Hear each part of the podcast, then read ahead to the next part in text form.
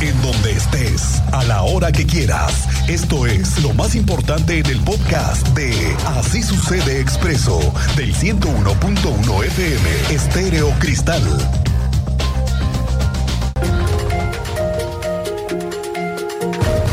Vaya bronca la que se tiene en Corregidora ahora con el tema de la basura, el relleno sanitario y los desechos de miles de toneladas que todos los días se generan en Corregidora.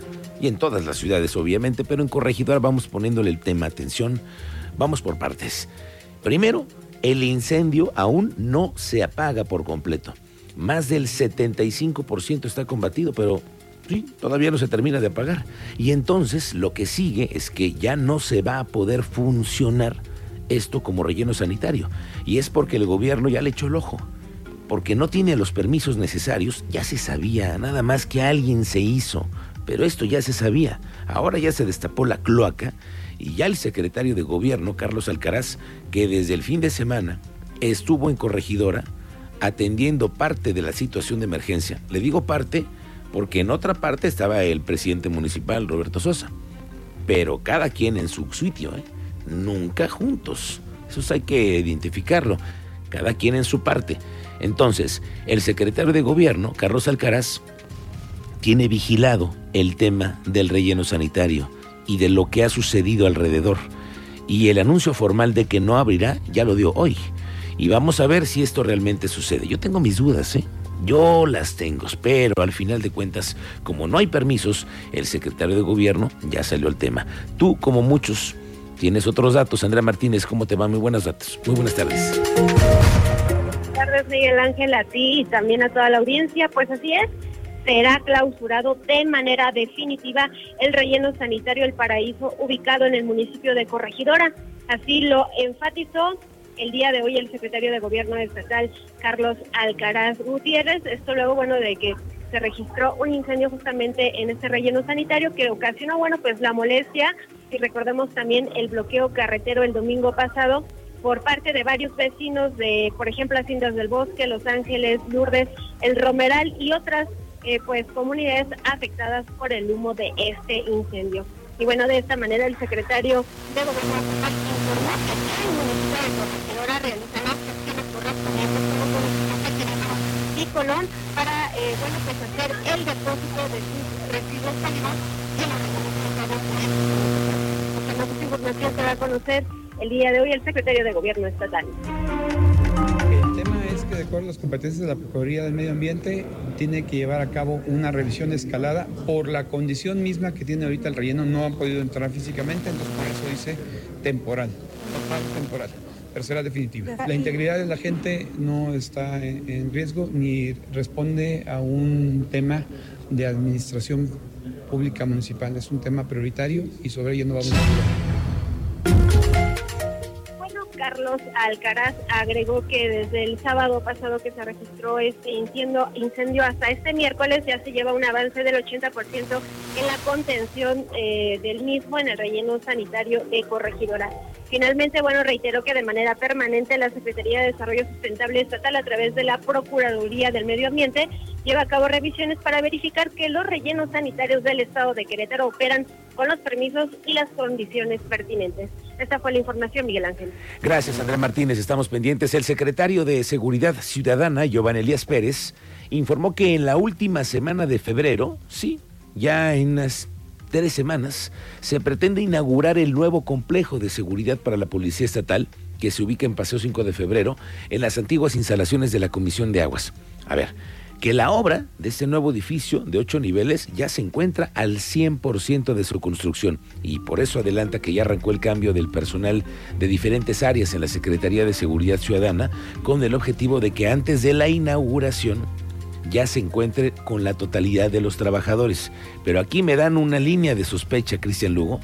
Te recuerdo que en marzo comienzan las campañas, ¿eh? Mm, por eso, ¿qué hay?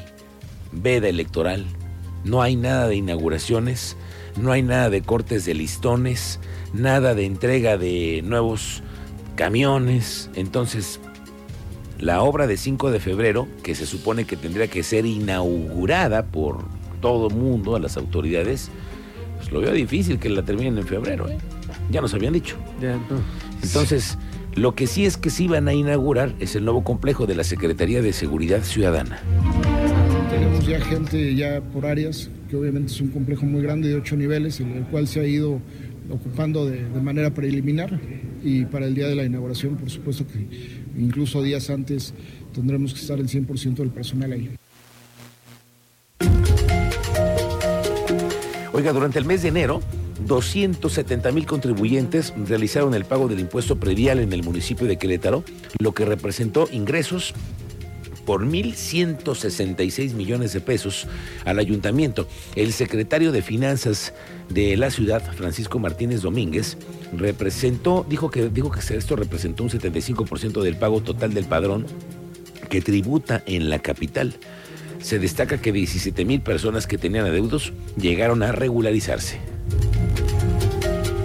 A la campaña de recaudación de predial de enero 2024, en la cual 270 mil contribuyentes realizaron su pago oportuno en el mes de enero. Esto quiere decir que el 75% del padrón eh, que tributa en cuanto a predial dentro del municipio de Querétaro realizó su pago en este primer eh, mes del año. No, pues sí, vaya que el municipio de Querétaro recibe lana en serio. El 75% de los contribuyentes ya pagaron el predial. No, pues sí que somos bien pagadores, ¿eh? Muy pagadores. Oiga, el vocal ejecutivo de la Comisión Estatal de Aguas, Luis Alberto Vega Ricoy, informó que este mes arrancará la segunda etapa del saneamiento del río Querétaro. Detalló que esta fase corresponderá al tramo que va de la presa del Diablo hasta la Cañada en el municipio del Marqués.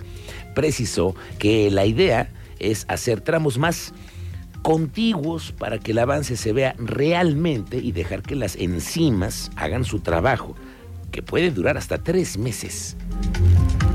La segunda etapa la vamos a hacer un poquito río arriba, este, de, la, de allá de por Hércules, este, un poquito arriba de la cañada, es justo de la presa del Diablo, un poquito más para arriba para la cañada. Este, ahí es donde vamos a hacerlo. Vamos a darle un recorrido a las calles con el Teniente Mérida. Muy buenas tardes. Muy buenas tardes, Miguel Ángel. Buenas tardes a nuestra audiencia. Los ponemos al tanto de una manifestación. Esta manifestación se lleva a cabo por parte de padres de familia de la escuela primaria Vicente Rivapalacio, ubicada en la calle Morelos, en el centro histórico de la capital de Querétaro. Están solicitando la destitución de la directora después de que se diera conocer un caso de tocamiento a un alumno por parte de otro estudiante. Sabemos que el día de ayer se inició la respectiva carpeta de investigación, la respectiva denuncia, y ya tenía conocimiento la misma directora de estos hechos, lo que hizo caso omiso. Por consiguiente, los padres de familia tomaron la decisión de salir a las calles y manifestarse. También sabemos que hubo padres de familia que presenciaron la llegada de personal de la UCEDEC previo a la manifestación y un comité de padres de familia estaba por entregarle su administración a la directora, mismo que se suspendió en el momento que llegó el personal de la UCEDEC. Escuchemos parte de los testimonios. Su hijo te sucedió el 30 de, de noviembre del año pasado la verdad es que pues nunca nos, la parte de dirección nunca nos canalizó, ni tanto a la persona que es el agresor, que es de quinto año, mi hijo es de tercer año, nunca dirección hizo nada, eh, quedamos que es en espera, que se iba a canalizar algún programa CUSAER, y la verdad es que pues nunca, nunca, nunca se, pues no, no se tomó cartas en el asunto. ¿El presunto agresor sigue asistiendo a esta institución educativa? Así es, es correcto, sigue pues asistiendo de manera normal, desde pues desde que sucedió el acontecimiento, mis hijos tienen más de 30 faltas, cosa que dirección pues no ha hecho nada. Ha vivenciado crisis, mis hijos por eso ya ahorita ya no están pues dentro de la, de la escuela, porque han vivenciado pues que entran en crisis, eh, se le pone mal a, ambos padres, mi hijo uno va en tercero y el otro va en primer año. Esta mañana hubo malas noticias para al menos cinco precandidatos que en el PRI habrían sido postulados en la alianza y uno de ellos fue el que tenían los priistas ya palabrado con los panistas. El Distrito 1, que encabezaría el exalcalde de Tequisquiapan y exdiputado local del PRI, Toño Macías.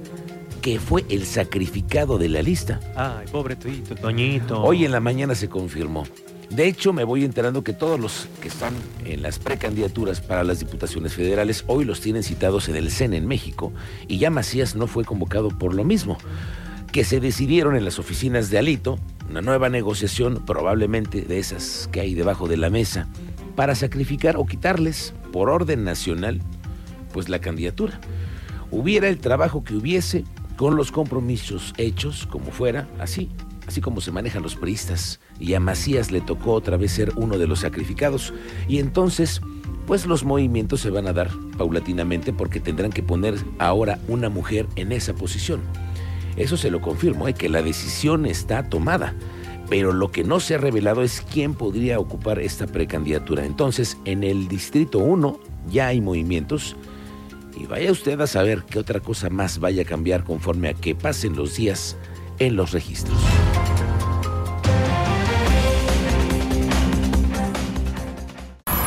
Todas estas noticias en Facebook, Expreso Querétaro. Escríbanos por WhatsApp al 442-586-1011. Así sucede Expreso.